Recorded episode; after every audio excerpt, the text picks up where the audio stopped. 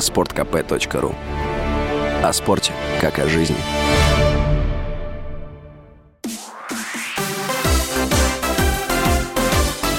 Новости спорта.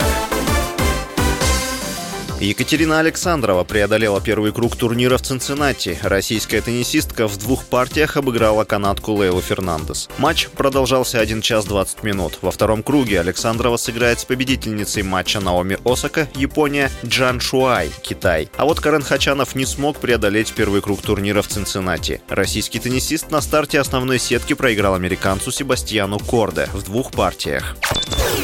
Форвард Артем Дзюба может продолжить карьеру в Турции. В подписании российского футболиста заинтересован клуб Адана Демирспор, сообщают местные журналисты. Турецкий клуб сделал 33-летнему форварду официальное предложение. Дзюба находится без команды с мая, когда покинул петербургский «Зенит» в связи с истечением срока контракта. В прошлом сезоне он провел 39 матчей, забил 13 голов и сделал 10 результативных передач. За Адана Демирспор сейчас выступают Марио Балателли и Ярослав Ракицкий. Beijo.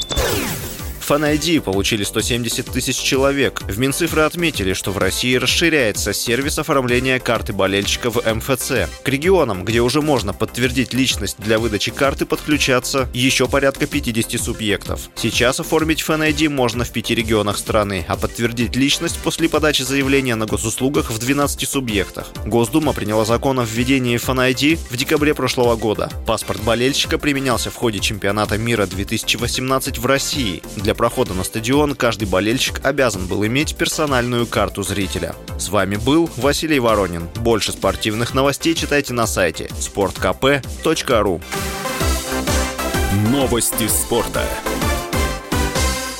sportkp.ru О спорте, как о жизни.